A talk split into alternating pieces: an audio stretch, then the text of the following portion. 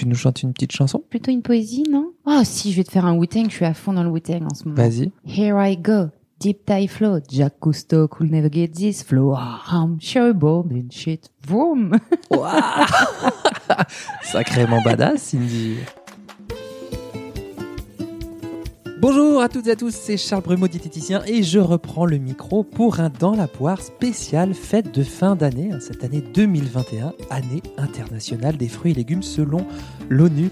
Une année qui aura vu un troisième confinement, qui aura vu euh, la naissance d'une belle expression, celle des commerces essentiels et non essentiels, qui aura vu des couvre-feux à horaires variables, des cercles de déplacement au-delà de 10 km du domicile. Vous savez, on devait prendre un petit compas et tracer le cercle pour savoir où on avait le droit d'aller, qui aura vu la mise en place d'un pass sanitaire qui ne devait pas concerner les actes de la vie du quotidien? Qui a été pourtant exigé samedi 11 décembre dernier lors d'une banque alimentaire à la faculté d'Orléans. Une année qui aura vu la fin du principe de la sécurité sociale avec le déremboursement des tests antigéniques en fonction de votre état de santé supposé. Une année qui aura vu le cluster du second tour des régionales, pour ensuite dire que ce sont les jeunes qui ont bien déconné cet été parce que les jeunes ils dansent et tout et ils se transmettent tout. une année qui aura vu l'interdiction de se trémousser dans un bar, dans un bar où il y a 10 personnes, mais où il y a une autorisation continue des meetings politiques à 5000 personnes, et qui aura vu, je vais y arriver, restons sur une note d'espoir, la victoire de l'équipe de France de rugby masculine contre les All Blacks 40 à 25 au Stade de France.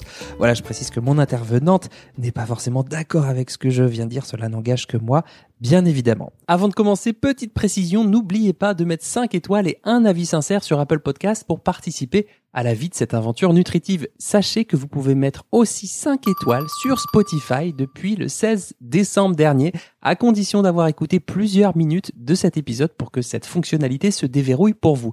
Et soyez créatifs, créatives, car dans le prochain épisode, je ferai une petite dédicace aux trois commentaires qui m'auront tapé dans l'œil. Alors oui, comme chaque année, ne manquons pas à la tradition, un épisode spécial fête de Noël, spécial fête de fin d'année pour être super inclusif et bien pensant, parce que c'est toujours un sujet particulier pour nos papilles, ce moment-là, entre les sujets à la télé, les articles sur les sites internet, ce qui est dit sur les réseaux sociaux, alors mes patients et patientes qui cherchent à bien traverser ce marathon des fêtes.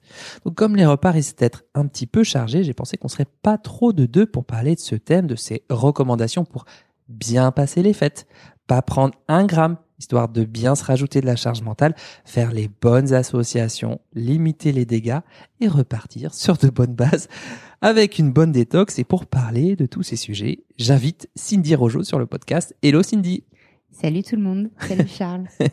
Salut Cindy. Alors Cindy, tu es diététicienne spécialisée d'abord en nutrition du sportif et maintenant en troubles du comportement alimentaire. Et pour la petite histoire, pour être totalement transparent, sachez que Cindy, c'est son vrai prénom et celui qui dit quelque chose, je le démonte. Euh, sachez que Cindy, surnommée aussi la Anna Wintour de la nutrition en raison de sa frange légendaire, fut ma prof de nutrition du sportif pendant deux ans à l'EDNH Paris, l'école de diététique et nutrition humaine, là où j'ai passé mon BTS et mon bachelor. Alors Cindy, comme tu connais bien entendu toutes les subtilités de ce podcast dans la poire, on commence bien sûr par la question rituelle. Cindy, quelle mangeuse es-tu? Oh, je suis une mangeuse. euh, Ah, c'est une bonne question. J'ai plein de mots qui me viennent. Libre, heureuse, gourmande. euh, euh, je suis une mangeuse. Ouais. Aven tout. Ouais, ouais. On dit souvent, euh, il y a une expression qui, que j'entends souvent en consulte, c'est euh, je suis un bon vivant, je suis une bonne vivante. Moi, je suis une mangeuse qui a envie. Envie en un mot, envie en deux mots. Comme tu veux. Ah, pleine de vitalité, on peut dire ça aussi. Ouais, complètement. Alors, alors, je vais te lire quelques petites phrases et tu vas me dire de quelle année il date à à peu près 5 ans près. Les fêtes approchent à grands pas et nous savons qu'en général, durant cette période, nous mangeons plus qu'habituellement. Chocolat, pâtes de fruits, bûches et outre dessert, voici quelques conseils nutritionnels pour limiter les apports caloriques sur ce mois de décembre. Privilégiez les desserts naturels tels que les fruits frais de saison, les laitages nature, les potages de légumes de saison en limitant les matières grasses ajoutées. Privilégiez la cuisine maison, non industrielle. Limitez les grignotages de friandises tels que les chocolats, pâtes de fruits, bonbons. Limitez la fréquence de consommation de plats en sauce. Si vous souhaitez également faire attention, pendant les repas festifs, il faut privilégier des entrées à base de fruits de mer, crustacés, blablabla, plutôt que des entrées à base de viande feuilletée ou foie gras. privilégiez des accompagnements à base de légumes plutôt que des féculents. Les sauces maison plutôt qu'industrielles. Et limiter les quantités de sauces, de boissons alcoolisées, de chocolat. Limiter des quantités dans l'assiette. Alors Cindy, ça date de quand ces conseils? Allez, du 2012 Du 2012. Oh, t'es super gentil. Euh, 2021. Non. Si, si, non, si. tu blagues, mais non, on n'y est plus là. Voilà là. et ça vient de l'équipe diététique d'un endroit que nous ne citerons pas et qui nous souhaite de bonnes fêtes de, de fin d'année. Ah, visiblement, oui. Light les fêtes. Hein. Ça va être fun. Bon, ceci dit, moi, je suis OK pour euh, les fruits de mer. Euh, J'ai une super recette de Saint-Jacques à la sauce whisky. Je suis pas sûre que ça rentre dans les conseils, mais... euh, La première partie, oui. Saint-Jacques, oui. C'était une, euh, une personne sur Instagram qui m'avait envoyé ça euh, suite à mon service après-vente sur se bien se préparer aux fêtes de Noël et qui m'avait dit mais regarde ce que je viens de trouver et tout. Là on trouve ça encore en 2021 sur euh, limiter l'addition calorique sur euh, également des accompagnements à base de légumes plutôt que de féculents. On reste sur l'idée que ben les féculents hein, c'est pas ouf hein. Ça va faire grossir. Ouais, ça fait grossir. C'est omniprésent, c'est ancré, c'est terrible, hein, cette information, on s'en défait pas. Et, euh, et même quand on en parle et qu'on explique, euh, enfin qu'on rationalise euh, la gestion du poids, quels que soient les apports nutritionnels, euh, ce que je constate, c'est qu'on n'oublie pas ce qu'on a appris. On peut apprendre des choses plus pertinentes et du coup apprendre à raisonner, réfléchir autrement, mais cette information, on ne s'en défait pas. Mhm. tu sais d'où ça vient d'ailleurs? Ben, je crois de chez nous, hein, de, chez les diètes. Les C'est-à-dire qu'à un moment donné, il fallait faire des décodes caloriques et puis, euh, bah, je pense qu'à un moment donné, euh, chez les diététiciens, non, c'est chez ces techniciens de la ration alimentaire, hein, Mhm. appelons un chat un chat, brevet de technicien supérieur BTS ah ouais. Euh, on, on, on a dû faire des coupes euh, de on a dû faire des tranches de calories à faire sauter des plateaux et puis ben il y avait des féculents d'assiette, il y avait le pain à côté, bon bah virons le pain, euh, Mhm. voilà, puis je pense que ça a commencé comme ça. Quand même sur des aliments absolument extraordinaires en réalité. hein. Et bons en plus. Qu'est-ce que ça t'évoque ces, ces trucs-là? Privilégier, limiter, euh, limiter les apports caloriques sur ce mois de décembre, ça veut un peu dire en gros faire gaffe quoi quelque part. Limiter, moi ça me, ça me fait penser euh, à quand j'étais enfant. euh, j'étais très bonbon. Il y avait, pas de sucrerie chez moi, très peu. Euh, donc euh, je prenais mes petites pièges, j'allais à la boulangerie, euh, je prenais des bonbons et puis je m'en cachais pas. Mais on me disait pas trop de bonbons, c'est pas bon pour les dents. Alors moi c'était les dents, hein, on me parlait pas du poids. Mais du coup j'ai enregistré que ce qui était à limiter c'est aussi ce qui était très bon. Donc dès que j'entends à limiter, je me dis ah il y a un truc sympa par là. Enfin, c'est réflexe, de, la transgression. t'as envie de creuser quoi. ouais, c'est vrai. Limiter quantité, limiter les fréquences et tout là. Beaucoup de, de règles quelque part en fait dans ces recommandations. Ah ouais, ça nous invite à réfléchir à ce qu'on va manger. Il va falloir limiter des choses, faire attention. Et alors qu'on est dans un moment où on voudrait finalement s'oublier un petit peu. Hmm. On y reviendra, s'oublier un petit peu. Pas. Quand je te dis comment passer les fêtes de fin d'année, qu'est-ce que ça dit de nous, ça? Qu'est-ce que ça dit de notre société qui se pose cette question-là et tous ces gens qui, qui arrivent un peu, que ce soit en consultation ou sur les réseaux et tout ça? Comment bien passer les fêtes de fin d'année? Qu'est-ce que ça t'évoque? En premier lieu, que ça sous-entend que ça peut mal se passer.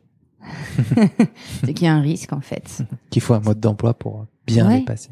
Puis ben, euh, je crois que ces dernières années, euh, on nous a appris à décorer nos appartements, on nous a appris à s'habiller, euh, on nous a appris à être engagés, euh, à être écolo. Bon, bah voilà, on va nous apprendre à être des bons sujets de Noël maintenant. Puis ça fait un moment que ça dure. Ouais, comment bien passer les fêtes? Ça sous-entend vraiment qu'il y a un risque. C'est, c'est... Est-ce que le risque qu'il y a derrière ça, c'est pas un peu de, de, de grossir en fait? J'ai l'impression, non?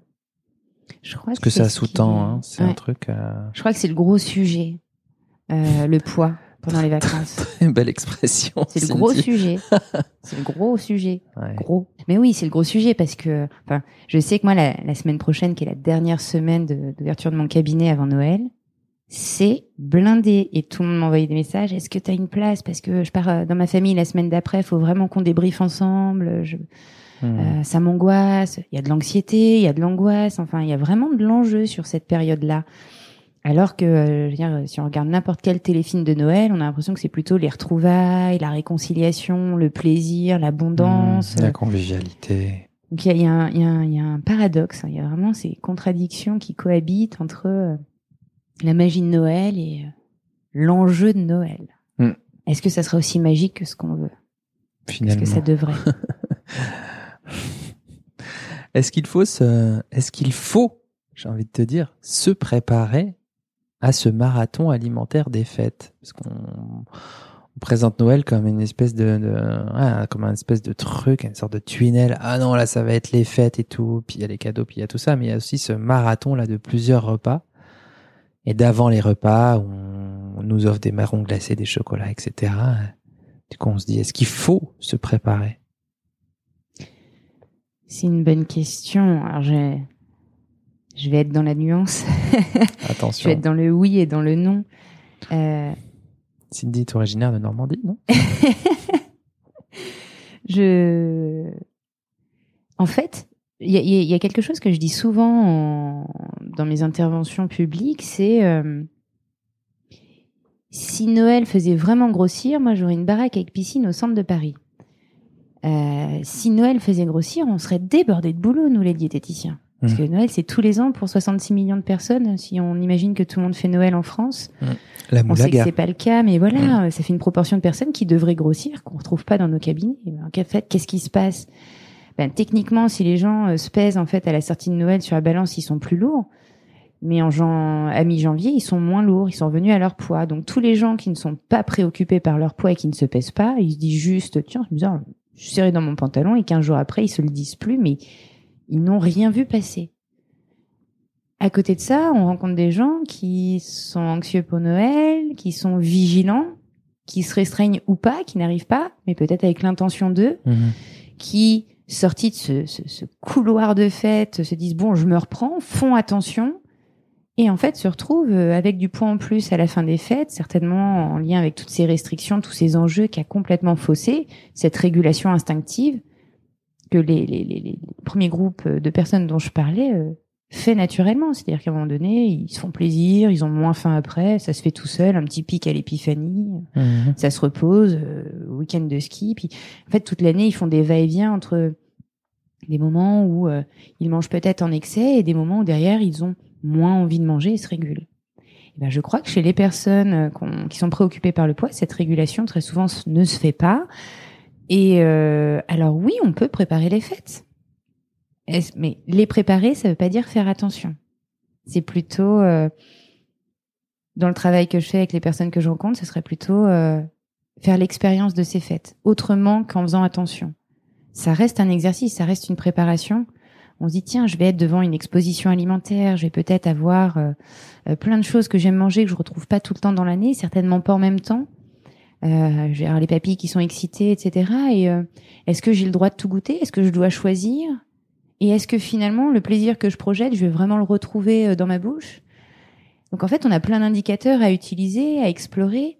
Et moi, j'aime bien euh, avec les personnes avec qui je travaille, ben euh, donner des petites des expériences à faire avant Noël pour se sentir plus à l'aise pendant les fêtes et, et finalement pouvoir se libérer de toutes ces cognitions. Et après en janvier, on débrief. Mhm. T'as en tête une expérience pratique là, une sorte de truc à expérimenter?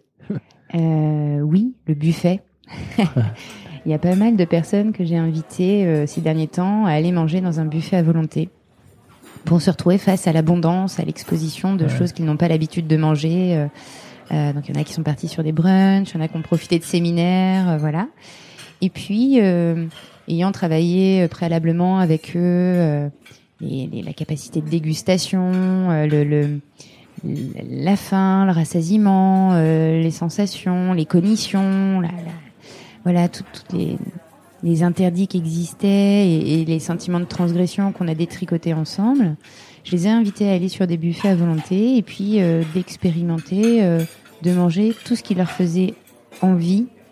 Et ce qui fait beaucoup rire certains de mes, mes patients, c'est quand je dis envie en bouche, pas dans la tête. C'est-à-dire, qu'est-ce que j'ai envie de mettre dans ma bouche? Est-ce que c'est chaud? Est-ce que c'est froid? Est-ce que que c'est croquant? Euh, Est-ce que j'ai envie de passer à autre chose? Euh, Peut-être qu'on a envie de picorer dans tout ou manger vraiment d'un truc qu'on trouve extraordinaire. mais c'est de se laisser la place de découvrir ce qu'on va faire, plutôt que de. Par le sensoriel plutôt. Ouais. Hmm. Ce qui n'est pas toujours facile. C'est pour ça que je parle d'expérience. Euh. Je demande souvent aux gens, tu sais, euh, est-ce qu'il vous est arrivé qu'on vous propose un truc et que vous n'en ayez pas envie? Quelque chose à manger, bien sûr. Hein. La réponse est souvent oui. C'est-à-dire que quasiment toutes les personnes que j'ai rencontrées, même si elles sont persuadées qu'elles pourraient manger toute la journée, qu'elles ont tout le temps faim, etc., sont capables de me dire, bah oui, la dernière fois, euh, il y avait ça en entrée, j'en ai pas voulu, j'aime pas trop, ou j'en avais pas envie, j'en avais mangé le midi, je voulais pas en remanger. Et la question, c'est, ben, comment vous le saviez que vous n'en aviez pas envie? Et alors là, la réponse est pas évidente à élaborer, mais euh, elle, est très intéressante, la réponse, parce qu'en fait, ça veut dire qu'à un moment donné, les gens ont des indicateurs qui leur disent qu'ils n'ont pas envie de manger quelque chose. Mais si on arrive à, extraire ce mécanisme et à, les inviter à le retrouver dans d'autres situations, hmm. et eh ben on va être plutôt dans l'écoute de voir qu'est-ce qui va se passer plutôt que dans le raisonnement de ce qu'on doit faire, hmm. de ce qu'il faut faire. Ouais. Ok. tu parlais de régulation là il y a quelques minutes sur ouais et puis il y a des gens qui se régulent naturellement et tout machin. Comment ça se régule les repas? Vous avez quatre heures. Euh, alors, on a des, mécanismes de régulation de la prise alimentaire qui sont complexes, qui sont encore en, cours d'étude. Bon, il y a des hormones, il y a de la neurobiologie avec les systèmes de récompense, mais globalement, enfin plutôt schématiquement que globalement, euh, notre cerveau c'est en temps réel ce qu'on est en train de manger. C'est-à-dire que cette histoire de il faut 20 minutes pour être rassasié, c'est pas faux, mais euh, c'est pas les seuls indicateurs qu'on a on a des infos euh, qui arrivent plus tôt. On est des mangeurs discontinus, c'est-à-dire qu'on fait des prises alimentaires et après on reste plusieurs heures en fait euh, en état de satiété, puis on retrouve la faim, puis ça nous annonce que finalement on va euh, de nouveau remanger. Donc quand on mange, il y a un enjeu très important le corps doit prendre ce dont il a besoin pour récupérer de ses dépenses précédentes et préparer les heures à venir. Donc c'est pas du pifomètre. On n'a pas besoin de nous dire et de calculer qu'un diététicien nous dise il faut et des protéines et des le corps sait. Et en fait, ce qui est fou, c'est qu'on a des appétits spécifiques. Le centre du goût, euh, de recherche sur le goût euh, à Dijon, et il y a des travaux internationaux qui sont formidables sur le sujet, où on voit qu'on a des appétits spécifiques. Selon les besoins, on peut avoir des envies de certains aliments qui correspondent à nos besoins. Ça veut dire que notre corps, qui serait en manque de certains nutriments, nous orienterait vers certains aliments. Qui comportent les nutriments dont on a besoin, mais c'est exactement ça. Apparemment, euh, on n'a pas découvert des appétits spécifiques pour tous les nutriments, mhm. mais pour les principaux et notamment les énergétiques. Mhm. vitamine C, je crois qu'on n'a a, pas démontré. Mhm. Et alors, ce qui est quand même intéressant, c'est que euh, ces appétits spécifiques, on, les. Je donne souvent l'exemple, tu sais, des nouveau-nés, mais je crois qu'on est beaucoup de collègues à le faire. Ces nouveau-nés qui s'autorégulent complètement. On n'a jamais vu une mère forcer un nourrisson à finir. Mais bon, tu veux finir ta portion, oui. je te mets le sein direct. Alors là, je comprends pas. Voilà. non, c'est l'enfant, il se régule, il mange ce dont il a besoin, et puis quand il y a de nouveaux besoins, il hurle. On se dit ah tiens, je reconnais ce pleur-là, on y mhm, retourne. Mhm. Et il gère tout seul. Sauf qu'à un moment donné, on passe à table. Et là, c'est plus l'enfant qui gère, c'est la, les gens qui s'occupent de l'organisation des repas de l'enfant qui vont dire bah, tu finis ton assiette, t'auras pas ton yaourt tant que t'as pas fini tes pâtes. Et là, on perd cette autonomie, cette gestion de nos appétits, de nos envies euh, quantitatives, qualitatives pour commencer à suivre des règles. Et c'est là où on perturbe la régulation. Mais elle se faisait dès le départ. Donc, comment elle se fait cette régulation? Ben, À coup de d'évaluation de, nos besoins énergétiques, à coup euh, d'images euh, sensorielles. Ce que j'appelle l'image sensorielle, c'est quand on mange, le cerveau fait, ce que, ce que ce sont mes mots, hein, mais une espèce de cartographie de notre alimentation. Tel aliment a tel goût, a été pris dans tel contexte psychoaffectif et émotionnel, contient tel nutriment, etc. Il scanne. Eh oui, et on a un répertoire comme ça. Donc selon notre répertoire alimentaire, on aura des, appétits spécifiques qui sont conditionnés par ce répertoire. Je veux dire, si on n'a jamais mangé de pain, quand on a besoin de glucides, on n'aura jamais envie de manger du pain. Mais quelqu'un qui a mangé beaucoup de pain, qui était content et qui l'a fait dans des conditions favorables, le jour où il a besoin de glucides, le cerveau, euh, pain. Mmh. Si le quinoa, on l'a pris en régime, il va jamais donner envie de quinoa, quoi. Mmh, mmh. Pourquoi? Parce que au niveau nutritionnel, il va cocher la case, mais peut-être pas au niveau psychoaffectif ou émotionnel. Ah, vraiment tu, veux, dire que le comportement alimentaire, ce serait bien plus large que protéines, lipides, glucides? Je peux pas te laisser dire ça, Cindy. bah ouais, j'ai bien envie de le, dire. je suis pas la première. Ah, ok, donc il y a un système de régulation, premier système de, de sensation alimentaire, si je te. Mm. Ouais, ok. Mais tout ça dans le prisme de, de, de cognition qui viennent brouiller tous ces indicateurs. Les cognitions, donc des pensées, quoi, hein, Ouais. notamment. Les pensées, par exemple, ça peut être la pensée selon laquelle. euh, ben voilà, récemment, j'avais, euh, je crois que tu en avais parlé aussi il y a quelques semaines. J'ai regardé en préparant cet euh, entretien sur les gens attendent de moi que je mange. Voilà, c'est la pensée de la grosse. Une patiente qui m'avait parlé de ça. Ça peut être aussi euh, bah, le fameux finis ton assiette. hein. Je pense qu'il y a 90% des gens qui ont été élevés un peu comme ça. Faut pas gâcher, pense aux petits c'est rien. Je me suis décarcassé pour te faire ce plat. Oui, vous finissez, vous n'allez pas me laisser ça. Ouais, faut faire honneur au maître à la maîtresse de maison. On Mhm. te demande pas d'aimer, on te demande de finir. Hashtag ma sœur, bisous. Euh, Ah, c'est quand même 17 euros, c'est quand même 17 euros l'assiette et tout. On est au restaurant, enfin voilà, faut finir quand même et tout truc. Donc il y a plein plein de situations dans lesquelles euh, on se sent quand même obligé de manger. Euh, voilà, parce que parce qu'il faut. Mais euh, bon, toi, tu le sais, euh, je suis, je suis une jeune maman et je me découvre. Donc, j'étais diététicienne bien longtemps avant d'être maman. Et je prenais euh, déjà euh, la flexibilité, le respect euh, du rassasiement, etc. Et moi, mon fils, quand il mange peu, mais c'est l'angoisse. C'est l'angoisse. J'aime le voir manger. Il mange jamais assez. Je lui refile des trucs entre les repas, quoi. Je trouve qu'il a pas assez mangé. T'es sûr que tu veux pas un petit? Alors bon, dans la flexibilité, je propose un Kinder. Je suis tout le temps en train de le gaver. Le gosse, on n'a pas envie. Alors euh, bon, je prends du recul, mais en fait, l'instinct, ça serait vraiment de, le nourrir. Et ça me fait pareil euh, avec l'homme qui partage ma vie. J'aime le voir manger. Donc, en plus, au-delà des règles de euh, il faut finir, faut ba- pas gaspiller, je crois qu'il y a aussi des enjeux euh, affectifs. Je sais pas si ça le fait pour tout le monde, mais j'aime nourrir les gens que j'aime. Hmm, Ça me rassure, ça me fait plaisir. manière de faire circuler l'amour, quoi aussi. Ouais, de d'avoir, euh, ouais, d'être présent, de de contribuer euh, à quelque chose. ouais. Peut-être de créer du besoin aussi. Ah, Parce que je cuisine, c'est bon, donc on a besoin de moi.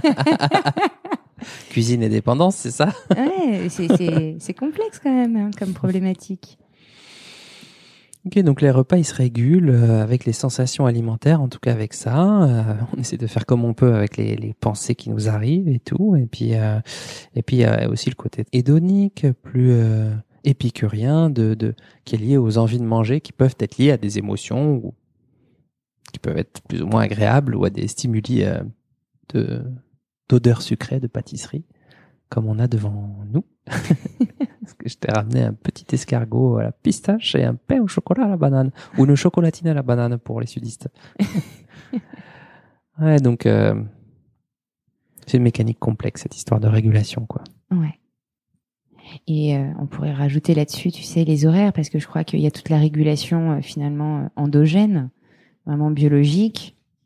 Et puis on est contraint par des horaires qui nous amènent à nous à commencer à manger à un certain moment, à nous arrêter, à avoir un, un repas type devant nous quand on mange dans un self ou euh, ou sur le pouce et, et tout ça euh, sont aussi euh, des, des, des des facteurs qui interviennent dans cette régulation. Euh, tu avais publié un post il y a pas longtemps sur le comportement alimentaire. Qu'est-ce que c'est le comportement alimentaire? J'ai dit que c'était l'ensemble des des raisonnements, des décisions et des comportements euh, qui nous amenaient à être le, le, le- mangeur qu'on est en fait. Hmm. Les connaissances, euh, voilà. C'est c'est pas que l'acte de manger. Je crois que ce que, ce que je voulais dire, euh, c'est que c'était aussi euh, l'ensemble de toutes ces informations qui nous amènent à décider, Hmm. à choisir. Dans le comportement alimentaire, euh, tu vois, ce matin, j'ai reçu une, euh, une jeune femme euh, dont la maman est mannequin. Dans son comportement alimentaire, il y a des règles du mannequinat. C'est-à-dire que il- il- elle applique des règles dont elle n'a pas besoin, qui sont euh, qui sont issues d'une de pensées dont elle a hérité et qui s'appliquent, qui se retrouvent pas forcément dans son alimentation, mais c'est là. Ça contribue à son comportement. Ça Hmm. fait partie du débat intérieur. Ouais, il n'y a pas que la bibliothèque des saveurs et le répertoire alimentaire. hein. Il y a aussi Mm, mm. l'éducation, la transmission, le culturel. Ouais. La société, l'identitaire. Les enjeux de force. si je maigris, euh, je donne raison à ma mère. C'est-à-dire que toutes ces remarques qu'elle m'a fait depuis tout le temps, en fait, je suis d'accord avec elle. Hmm. Il y a ça dans le comportement alimentaire. Il y a le euh, je fais ça parce que derrière, il y a une prise de décision qui est parfois liée à quelque chose qui est totalement extra-alimentaire.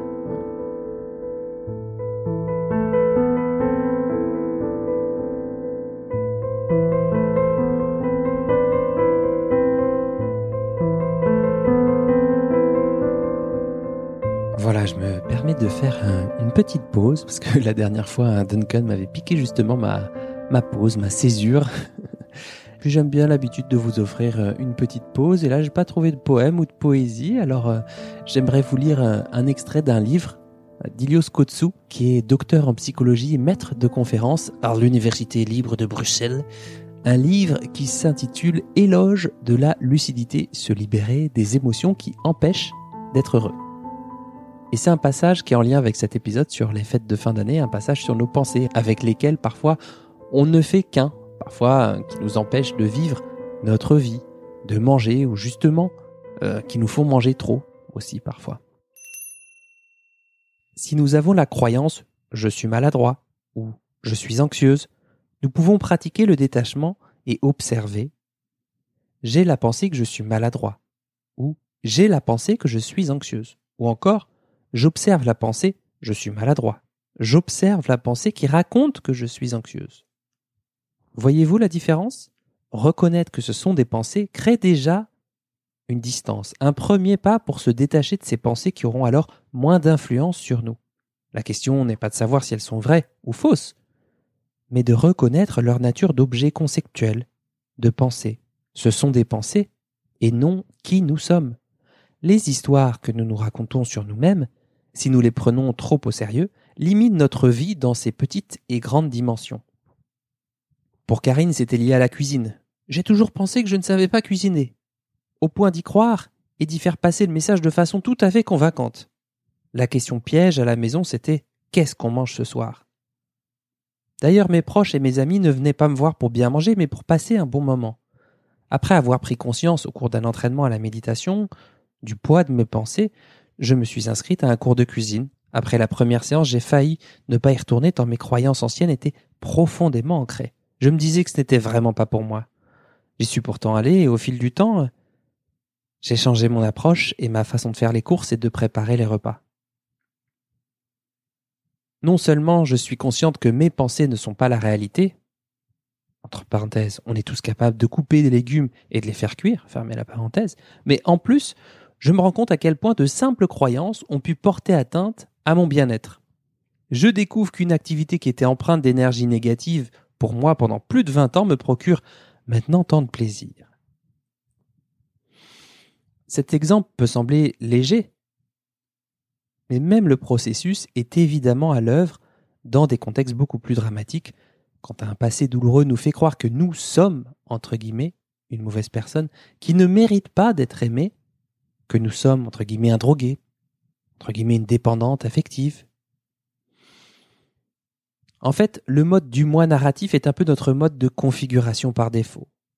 La plupart d'entre nous sont naturellement pris dans des vagabondages mentaux caractéristiques de cet état. Ce que nous raconte notre tête n'est pourtant pas la vie.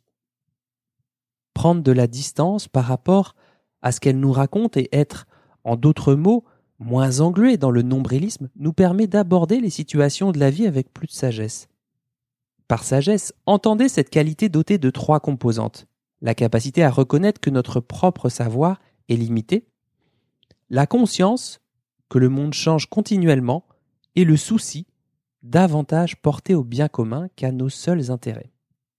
À l'inverse, le nombrilisme se définit par la rigidité de ses propres idées, un sentiment d'un monde immuable et une préoccupation essentiellement centrée sur soi. Une étude scientifique a montré qu'une chose aussi simple que changer de perspective, en s'imaginant par exemple témoin ou acteur d'une situation difficile, provoquait des réactions différentes en nous. La distanciation, créée en s'imaginant extérieure à la situation, rend les participants plus sages, ils sont davantage susceptibles de reconnaître les limites de leur raisonnement Et cela favorise aussi la dialectique de la pensée, c'est-à-dire l'acceptation du caractère changeant du monde et des circonstances. En bref, en s'identifiant moins à une situation, notre raisonnement est moins conditionné par notre histoire et ses limitations, et donc aussi plus objectif.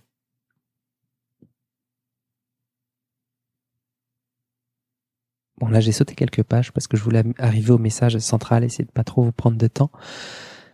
Si comme Karine et sa peur de la cuisine dont nous avons parlé plus haut, nous décidons de ne plus croire aux histoires que l'on se raconte depuis si longtemps, si nous ne sommes pas nos émotions, pensées et réactions qui sont changeantes et se modifient continuellement, alors qui pouvons-nous devenir?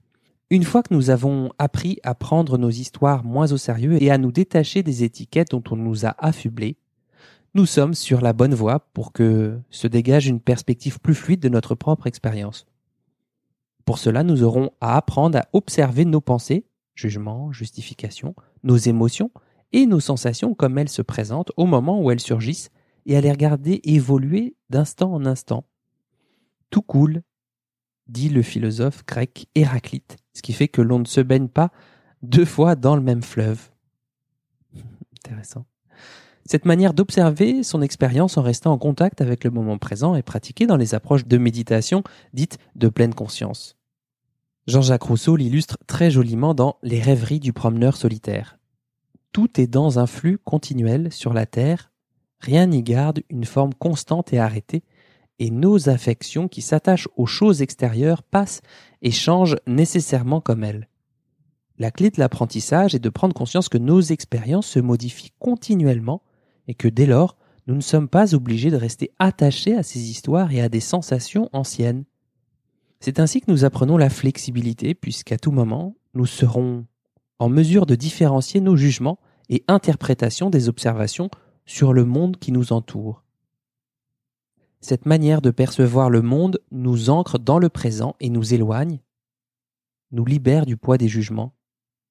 Cela ne veut pas dire qu'il ne faut pas juger ou qu'on ne le jugera plus jamais, le jugement est une fonction importante et parfois très utile du mental, mais réaliser la différence entre ce que l'on perçoit dans l'expérience du moment présent et tous les commentaires et jugements produits par notre tête nous permet de moins être le jouet de notre propre esprit. Hmm, pas mal ça. moins être le jouet de notre propre esprit. Et parfois c'est cet esprit qui se joue de nous. Alors peut-être qu'on pourrait jouer avec lui. Ce serait déjà un petit pas vers une vie un peu plus euh, euh, flexible. C'est justement ça que je retiens de la, fin de ces quelques lignes, la flexibilité en fait quelque part en, donnant à nos pensées euh, une place un petit peu plus juste, eh bien la remet tranquillement à sa place pour que elle nous bouffe pas toute notre bonne passante. Comme ça, ça nous libère un peu plus d'espace pour euh, qu'on puisse un peu euh, sauter sur euh, cet élastique, sauter sur un trampoline ou sauter sur son lit si on en a envie. En fait, se montrer un peu plus flexible déjà avec soi-même avant de l'être avec les autres. Voilà, je vais reprendre le cours de ma discussion avec Cindy Rojo et je vous dis à tout de suite. Est-ce que tous ces conseils qu'on entend à partir de fin novembre et tout sur bien passer les fêtes, limiter les cales, euh, Ori. je crois qu'il y a deux trois ans, c'était encore les réveillons un peu plus LC, un peu plus light, etc. Moi-même, je suis sollicité parfois par euh, certains médias pour donner des conseils de bien passer, alléger l'addition, euh, etc. Alléger les recettes, toujours alléger à bouffer de l'air bientôt. Euh, je suis toujours partagé parce que tu as envie d'éduquer. Bien sûr, il y a une petite part d'ego où tu es content qu'on ait fait appel à toi et que tu vas apparaître dans les médias, blablabla. Ok. Au fur et à mesure, moi, je me dis, mais bon, euh, en fait, je suis pas super d'accord de participer à ce genre de truc-là où, où, en fait, on, on sous-tend l'idée que euh, c'est pas super cool de manger sur, sur ce mode-là et que c'est quand même un peu dangereux, donc faut quand même penser au moins pire, quand même alléger les choses. Et je crois que ouais, sur sur euh, j'ai déjà refusé cinq interviews, je crois, en six mois là, euh, qui prenaient ce parti-là justement de de de d'avoir des trucs des trucs de, de limitation. Euh. Est-ce que est-ce que tous ces conseils-là, en fait, c'est pas un peu de la une sorte de grossophobie un peu intériorisée? Écoute, je suis même pas sûre. Je crois tout simplement que c'est ce qui se vend. Ah, beaucoup plus cynique que moi. Ah ouais. Je, non mais à un moment donné, euh, Dire, euh, les médias, euh, ils ont besoin d'être lus, d'être écoutés, d'être vus. Donc ils font c'est du BFM TV quoi. Hmm. Enfin, on, On vous embrasse. L'info qui fait réagir et euh, Mm. et voilà.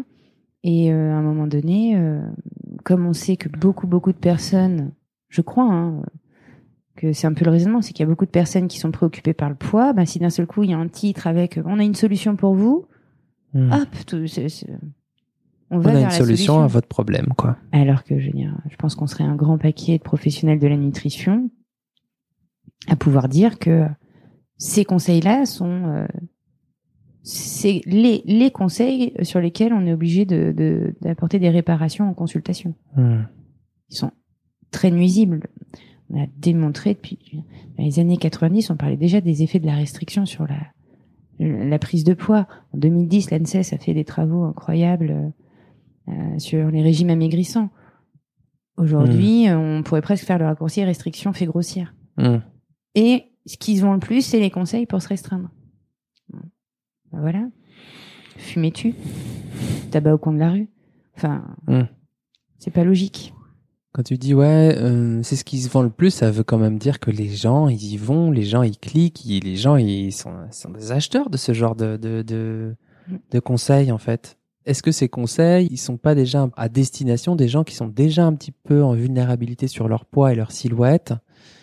Et bam là-dessus il y a les fêtes qui arrivent et qui se disent ah putain mais j'ai pas j'ai toujours pas perdu les kilos que j'avais dit que je perdais en septembre avec mes bonnes résolutions. Et là, quand même, ouais, ça serait quand même bien que je limite la casse, quoi. Mm. Donc ça peut faire du sens pour ces personnes. En tout cas, il y a une certaine logique là-dedans. Oui, il y a de la, il y a de la logique, c'est cohérent et j'ai envie de te dire que toutes ces personnes qui trouvent un intérêt, une solution et, euh, et de la sécurité, c'est aussi parce que euh, on leur fait croire que si elles sont dans la situation où elles sont, c'est leur faute et c'est pas la faute des pratiques alimentaires qui leur ont été proposées. J'ai entendu dire textuellement, le régime il marche bien, je n'ai pas su stabiliser. Hmm. J'aimerais bien un jour qu'on m'explique c'est quoi une phase de stabilisation parce que moi je sais pas ce que c'est. Une phase de stabilisation, c'est quand tu pourris la vie pour, euh, pour essayer de, de rester à ce que tu as maintenu. ouais. Donc euh, moi je sais je, je sais pas faire ça. Donc euh, je rencontre des gens qui pensent que le problème c'est pas le régime, il a super bien marché. J'ai perdu 24 kilos, j'en ai perdu 8 en deux Hmm. mois. Les gens sont très contents de l'effet du régime. C'est juste qu'ils n'arrivent pas à, à conserver les bénéfices du régime. À aucun moment, les personnes que je rencontre avant de les rencontrer n'ont remis en question le régime. Hmm. À part quand elles viennent parce qu'elles savent que je fais du comportement, euh, qu'elles m'ont un peu pisté euh, ou venu sur Reco, qui des personnes qui arrivent, voilà, parce que euh, elles ont vu mon adresse, j'étais pas loin de leur boulot ou de chez elles. Quand elles arrivent, elles veulent un, un autre régime. C'est que celui d'avant était peut-être pas celui qui leur correspondait le mieux. À aucun moment, elles remettent en question le fait que se restreindre pour atteindre un poids, pour ensuite retrouver une, une alimentation qui permettrait de stabiliser, euh, ouais, cette méthodologie-là n'est jamais remise en question. Donc, euh, je pense que tu as raison, on les rend vulnérables en les responsabilisant de leur situation. Bon, c'est sûr que c'est pas de la faute du voisin, mais est-ce que c'est de notre faute Mm. Euh, Le poids, est-ce que c'est vraiment une question de volonté et de rigueur? Je suis pas sûre. quoi. Non. En fait, moi, ce qui me gêne avec tout ça, c'est que les personnes sont jamais gagnantes. C'est-à-dire si euh, si elles réussissent, c'est grâce au régime ou grâce au thérapeute qui prodigue ce Mm. genre de conseils. Et si elles foirent, c'est à cause d'elles, parce qu'elles n'ont pas de volonté, parce qu'elles n'ont pas su tenir, parce qu'elles n'ont pas su maintenir cette euh, fameuse stabilisation qui, qui n'est jamais obtenue en fait. Et donc en fait, elles sont jamais gagnantes. C'est soit à cause d'elles ou grâce à un truc qui vient de l'extérieur en fait. Donc il y a jamais un truc genre j'ai pu y arriver moi, j'ai pu faire le truc moi en fait. Ça, ça dure tellement peu de temps. Il y a tellement d'énergie, ça coûte tellement.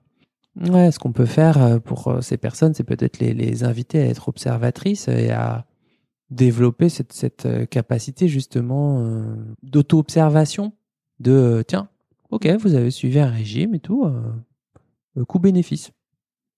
Mm. Comment ça s'est passé pour vous Répertoire alimentaire, bibliothèque alimentaire, plaisir, olfactif, visuel, gustatif, qualité du lien avec vous-même, avec les autres et tout. Voilà. Qu'est-ce que ça, ça vous a rapporté à part vos moins 24 kilos? Mais oui, oui. Et les plus 27 qui ont été repris. C'est ça. On peut en parler. Tu sais, ce matin, j'ai reçu une dame qui me disait, euh, ça fait, on a six, sept rendez-vous derrière nous. Ouais, donc ça fait bien trois mois qu'on bosse ensemble. Et elle me dit, euh, je mange moins. Je mange moins. Elle entame tout juste une perte de poids. Elle est très insidieuse. Elle est là, mais elle arrive tout doucement. Et elle me dit, mais euh, je me sens plus légère. J'ai l'impression d'avoir maigri. Mais tous les jours, je me dis que je vais grossir. Et je dis, mais pourquoi euh, D'où vient cette pensée? Elle me dit, ben, je mange des choses que normalement je m'interdis pour maigrir. Donc dans ma tête, c'est j'ai mangé une raclette, donc je vais grossir. Pourtant, euh, j'ai mangé cette raclette, euh, je me suis régalée, je me suis arrêtée plus tôt, sans frustration, parce que j'en avais plus envie. On m'a proposé un baba au rhum en dessert, j'en voulais pas, alors qu'avant je l'aurais mangé. Euh. Je mange moins, mais parce que c'était une raclette, dans ma tête, il y a eu le raccourci raclette fait grossir. Et en fait, là, on est face à des années d'ancrage de ah oui, c'est sûr que si vous mangez des raclettes tous les jours, faut pas s'étonner de, de c'est hyper difficile de déconstruire ça derrière. Tu voudrais dire presque que la, la peur de grossir, euh, enfin si je vais dans ton raisonnement, la peur de grossir est un stresseur en soi qui peut faire grossir en fait, enfin qui, veut, qui peut faire manger, pardon, beau lapsus. Oui, qui, qui peut faire manger ou, ou, pas, mais en tout cas qui va modifier notre manière de manger. Ça va avoir un impact mmh. sur notre manière de manger. Et là, même si on travaille du coup à la manger selon un peu les concepts qu'on essaye d'élaborer ensemble, euh, donc elle n'a pas écouté sa pensée, mais la pensée est présente. Hmm. Donc elle ne réagit pas à sa pensée, ça ne lui fait rien faire, elle, elle reste sur les principes qu'on bosse ensemble, mais la pensée est là. Donc il y a du doute, il y a de l'ambivalence. Hmm. Donc d'un seul coup, elle fait quelque chose pour lequel elle n'est pas en pleine adéquation. Hmm. Donc ça fait des va-et-vient comme ça, je le fais, mais je suis pas sûre. Et ce que ça a généré pour cette personne, c'est qu'autour d'elle, maintenant que tout le monde, elle a dit à plusieurs personnes qu'elle voyait une diète, tout le monde lui dit, bah alors tu perds du poids, alors tu perds du poids? Elle dit, bah non, je perds pas de poids. Et en fait, elle se retrouve à défendre euh, le travail qu'on fait, alors qu'elle-même, elle a des doutes dessus. Hmm. Et, du coup, elle est, elle est pas bien parce qu'elle me dit, mais moi, j'essaye d'expliquer à tout le monde. Et elle a même pas la place auprès de ses proches de dire, mais je, je fais ça, mais j'ai toujours pas perdu de poids, j'ai des doutes. Euh. En fait, c'est aussi les autres qui l'amènent dans une position d'ambivalence, en fait, dans, le devoir de se justifier de bon, je perds peut-être un peu de poids ou pas, ou je stagne, etc. Mais euh, je trouve du sens dans ce que je fais, quoi, là. Comment je mange, quoi. Donc il y a des doutes dans la tête, euh, euh, il y a des doutes sur le suivi, il y, a une grosse ambivalence, et puis dans la relation à l'autre, l'exposition du corps, parce que quand on voit les autres, on se montre. Donc, mmh il y a cette exposition. Donc, euh, quand on est avec ses proches et qu'ils savent qu'on est en train de perdre du poids, ben, on va revenir là-dessus. Et du coup, c'est très complexe pour elle de se débarrasser de ses pensées alors que les résultats sont pas là, qu'on lui fait remarquer à l'extérieur, qu'elle a toutes ses pensées. Et, imagine la motivation qu'il faut pour, malgré tout, tout cela, tout, tout cet environnement, euh, se dire non, allez, j'essaye quand même. J'essaye quand même de faire autrement et de pas écouter, euh, de parvenir à ce que je faisais avant, mmh. c'est-à-dire euh, m'interdire de manger, revenir sur des fréquences raisonnables, etc. Quelque part, enfin, dans ce que je comprends, arrête-moi si je me trompe, mais cette, euh, cette personne, elle est en train de se rendre compte que elle a cette pensée, qu'elle euh, ne laisse plus cette pensée diriger totalement sa vie et ses comportements, mais que elle essaye de lui donner une place adaptée. Alors ça va, ça vient, il y a des ambiguïtés, passées, présentes, peut-être futures et tout, mais elle essaie de lui donner une, à défaut de, la supprimer et de l'éviter, euh, une place un peu plus juste. Oui. Et tu vois, en consultation, en, face à face, ben, on, fait ce travail-là. Et en fait, quand elle est à l'extérieur, ses doutes, c'est les autres qui les portent. Elle est obligée de jouer mon rôle à moi, de diététicien, hmm. de démontrer pourquoi ce qu'elle fait, c'est intéressant. Alors que c'est pas censé être sa posture, elle devrait pouvoir partager, garder sa posture même à l'extérieur. Hmm. je crois que tout ça, c'est aussi nourri parce que ben, y a tellement de gens qui sont conditionnés par, par, tous ces, ces articles, euh, sur la période de, de, de fête, etc., que il euh, y, a, y, a, presque un avis commun en fait, et que quand toi tu te remets en question pour changer les choses, et ben de toute façon à l'extérieur on te ramène à ce que tu faisais avant en disant mais si mais c'est comme ça qu'on fait. quand les gens ils ont des interrogations et des doutes et qu'ils se disent ben ok donc les fêtes c'est pas censé nous faire grossir. Ben excusez-moi moi je suis désolé je grossis je prends des marrons au chocolat je prends des marrons glacés je prends des chocolats je prends des marrons au chocolat pourquoi pas de la dinde de la bûche du truc des vins sucrés. En fait si c'est ce qui se passe. Moi à chaque fois je prends du poids pendant les fêtes et tout. Et hum, comment tu réagis à ça toi en consultation, euh, je vais amener de la rationalisation. C'est-à-dire, euh, donc vous pensez que ces aliments-là contribuent à la prise de poids. Et là, je vais revenir sur les systèmes de régulation, sur comment on grossit. Je pense que tout le monde veut perdre du poids, tout le monde veut comprendre comment on perd du poids. On devrait d'abord comprendre comment on en a pris. Et mmh. euh, finalement, quand je discute avec les personnes que je rencontre, oui, elles peuvent prendre du poids à Noël, aux périodes de fête, mais c'est pas les seuls moments où elles en prennent. Et puis, euh, avec des tiers croisés, on arrive à retrouver des moments où, ouais, c'est vrai que là, pendant les vacances, on faisait plein d'apéros, etc. Et finalement, j'ai pas pris de poids. Donc, il y, a toujours des, des, des, situations qui viennent remettre en question ces croyances. Et puis, on peut faire des comparaisons d'aliments qui sont très intéressantes. J'ai récupéré euh, sur Instagram une recette de salade healthy au possible avec du tofu, des graines, de la mâche. Il y avait des, des, des fruits, c'est quoi, un truc. Euh, tu dis, je mange ça, je me fais du bien, quoi. Je me fais du bien et je mincis. bon, euh, tu prenais une assiette de 350 grammes de pâte carbo à côté, c'était aussi calorique. Hum. Donc une belle assiette de pâte carbo, 350 grammes quand même. Hein. Hum. Euh... Bon, bah, est-ce qu'on avait envie de manger euh, du tofu et des graines ou des pâtes carbo? C'est la question. On peut avoir envie des deux, soit l'un, soit l'autre. Mais de hum. croire qu'il y en a un qui fait maigrir et l'autre fait grossir, en fait, c'est une, une, erreur de raisonnement. Et quand tu le poses sur table, sur le papier, tu fais, tu montes les chiffres, etc. À la fois, on veut fuir les chiffres et en même temps, des fois, les utiliser, euh, ça fait relativiser. Mmh, pour une fois qu'on peut se servir des chiffres à bon escient. Même si c'est vrai que bon, sur certains profils, effectivement, c'est une notion euh, calorie in, calorie out. Mmh, mmh. Ça peut aussi, euh, c'est hors, euh, hors manque de sommeil, hors cycle menstruel, hors perturbation hormonale, thyroïdienne, etc. Hein. On ne simplifie pas le l'acte de manger à juste le déficit calorique, sinon on saurait euh, tous faire. Hein. voilà. Mm, bien sûr. Juste moins 100 calories par, par jour et puis voilà, ça serait, ça serait réglé. Tu avais posé une question, je sais plus si c'était en story. Tu avais demandé est-ce que vous êtes OK à l'idée de prendre plusieurs kilos? Ça, c'est un truc où tu as dû avoir des réactions euh... incroyables. Euh, bon, j'ai un petit compte hein, euh, sur les réseaux, je suis pas très présente, donc euh, euh, j'ai beaucoup de professionnels euh, parmi les gens qui me suivent, mais aussi pas mal de patients et de potentielles euh, personnes qui pourraient venir consulter. Plus de 80% des personnes ont répondu que non, elles n'étaient pas prêtes à prendre du poids. On parlait de quelques kilos, on parlait pas de, de, prendre 20 kilos, hein, mais de prendre 3-4 kilos comme ça, sans s'en préoccuper, en se disant ouais, c'est ok, je me sens toujours bien dans mon corps. Plus de 80% des gens ont dit non, non, c'est pas ok. Mmh. Parmi ces personnes, puisque je suis allée au cas par cas regarder euh, les profils des gens qui avaient répondu, ce qu'ils faisaient, et puis notamment pour les collègues, ce qu'ils prenaient comme approche diététique. Mhm. Bon, bah il y a des gens qui disent oh, on s'en fout du poids, euh, non à la grossophobie, etc. Mais ce sont des gens qui sont pas prêts à grossir. Et moi, ça m'a posé une vraie question, et c'est pour ça que je l'ai posée parce que j'envisage euh, de faire un live sur le sujet. Moi, je suis pas à l'aise avec l'idée de prendre du poids. J'en prends, j'ai une, une fourchette de poids qui est assez large dans laquelle je me balade mais je sais quand même que là où je me préfère, c'est c'est pas forcément en haut de la fourchette. Alors pourquoi? Bah, Des dictates, ok, ok, très bien. J'étais mmh. conditionnée, pas de souci. Comme euh, à peu près 100% des gens, on a tous des conditionnements. Hein. Est-ce que euh, je peux, du coup, en consultation, dire aux gens, mais on s'en fout. Non à la grossophobie, l'acceptation du corps. Quand je vois sur euh, Instagram notamment, parce qu'il y a beaucoup d'images, des gens qui me disent voilà mon corps d'après grossesse et qu'on voit un petit bidon qui pendouille, alors que j'ai des patients qui font 180 kilos.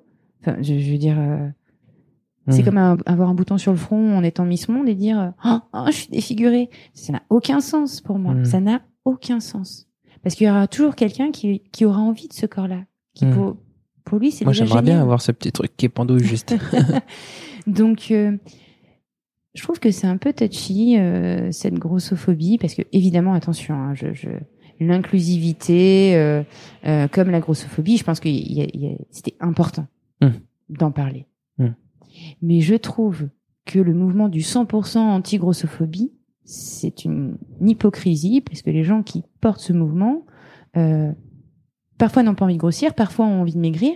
Et je reçois des patientes qui sont à fond dans ce mouvement et qui me disent mais si j'ai toujours envie de maigrir, est-ce que je, je qu'est-ce que je fais de mon, mon, mon réseau, de ma communauté euh, que je porte? De mon engagement, quoi. Si demain je ne suis plus grosse, qu'est-ce que je fais de mon engagement? Est-ce que je suis toujours légitime dans, dans le fait de d'inclure euh, euh, les gens en surpoids, en obésité, etc. Alors que moi-même, je lutte.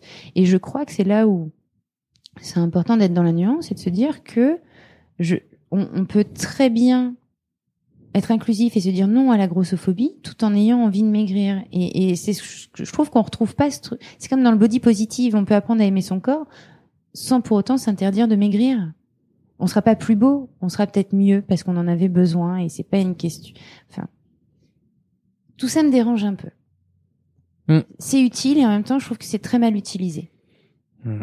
Peut-être que c'est le, ouais, peut-être que le temps fera son affaire. En tout cas, que avec un peu de, temps et de tâtonnement. Hein. C'est un peu comme euh, comme tout. Il y a beaucoup de choses où on va un peu dans, dans un truc, un peu une forme.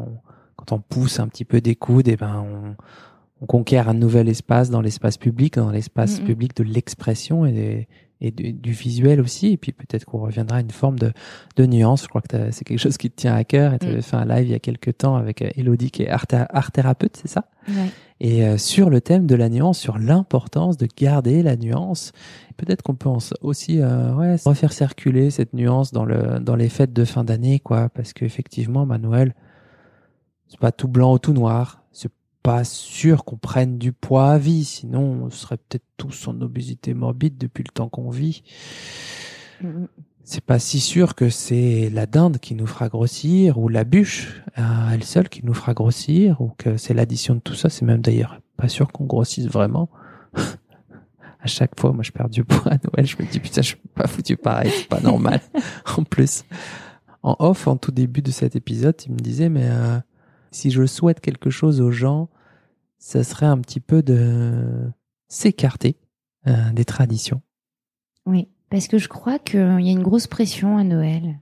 Comme je te disais, on a envie que ce soit féerique, on a envie que ce soit magique, euh, on a envie de bien s'entendre avec sa famille, on a envie de vivre quelque chose de fort, et du coup, ça met la pression parce qu'on est face à tous les obstacles qui font que ben, peut-être que ça va pas se passer comme ça parce que nous on veut mmh. maigrir parce que euh, nous on a un, un, problème alimentaire et que notre tante va nous dire qu'elle est comme nous comme tous les ans alors que ça n'a rien à voir que euh, euh, on va regarder ce qu'on mange enfin il y a, y a, tout un tas d'obstacles qui nous empêchent pour certains de vivre ça de manière féerique et si en fait on avait un petit peu moins d'attente l'idée c'est pas d'arrêter de faire Noël mmh. mais c'est peut-être de le faire avec spontanéité, euh, de, euh, enfin Noël ou d'ailleurs euh, autre fête de, du moment, hein, mais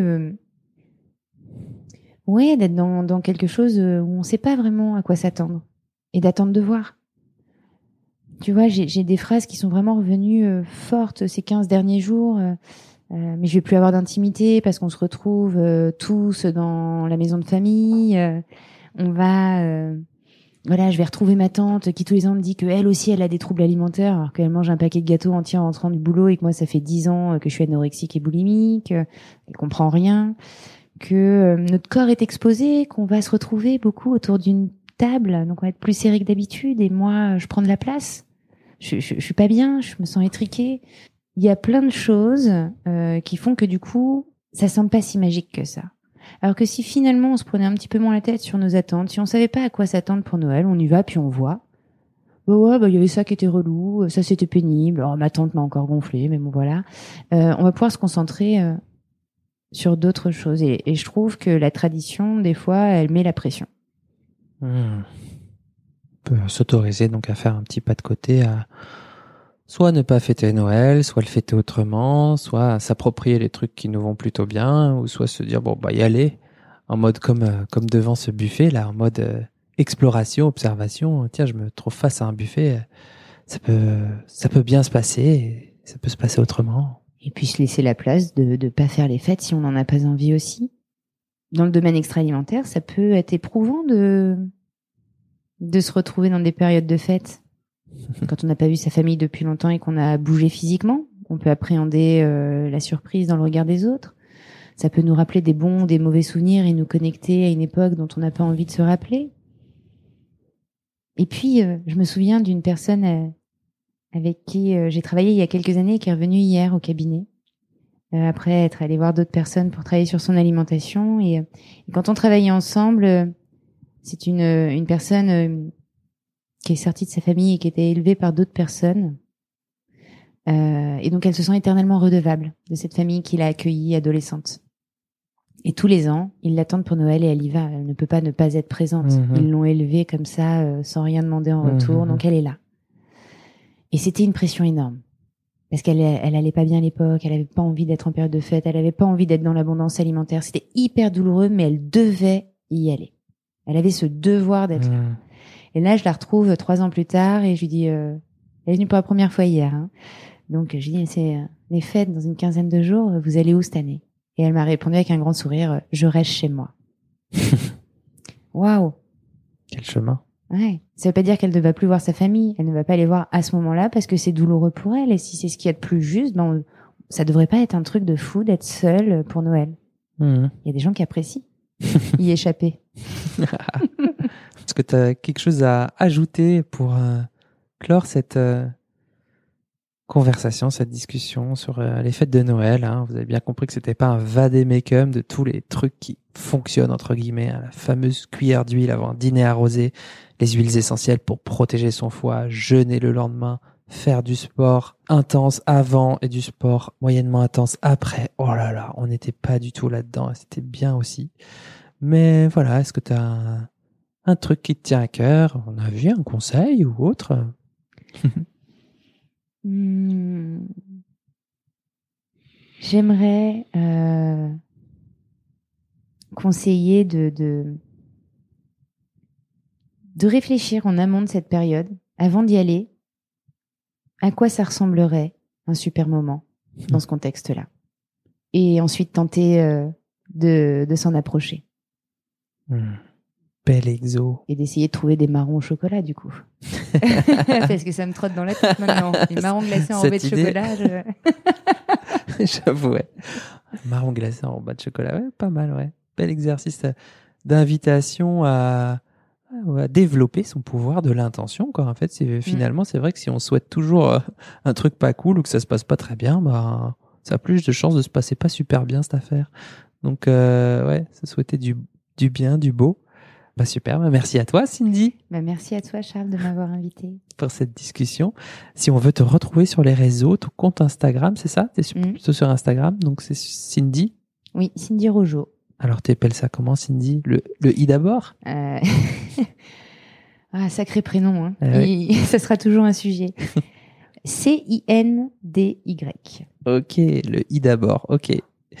Eh bien merci à toi et puis moi je vous retrouve euh, l'année prochaine. Je vous souhaite un bon appétit de vivre et à très vite pour un nouvel épisode de Dans la poire.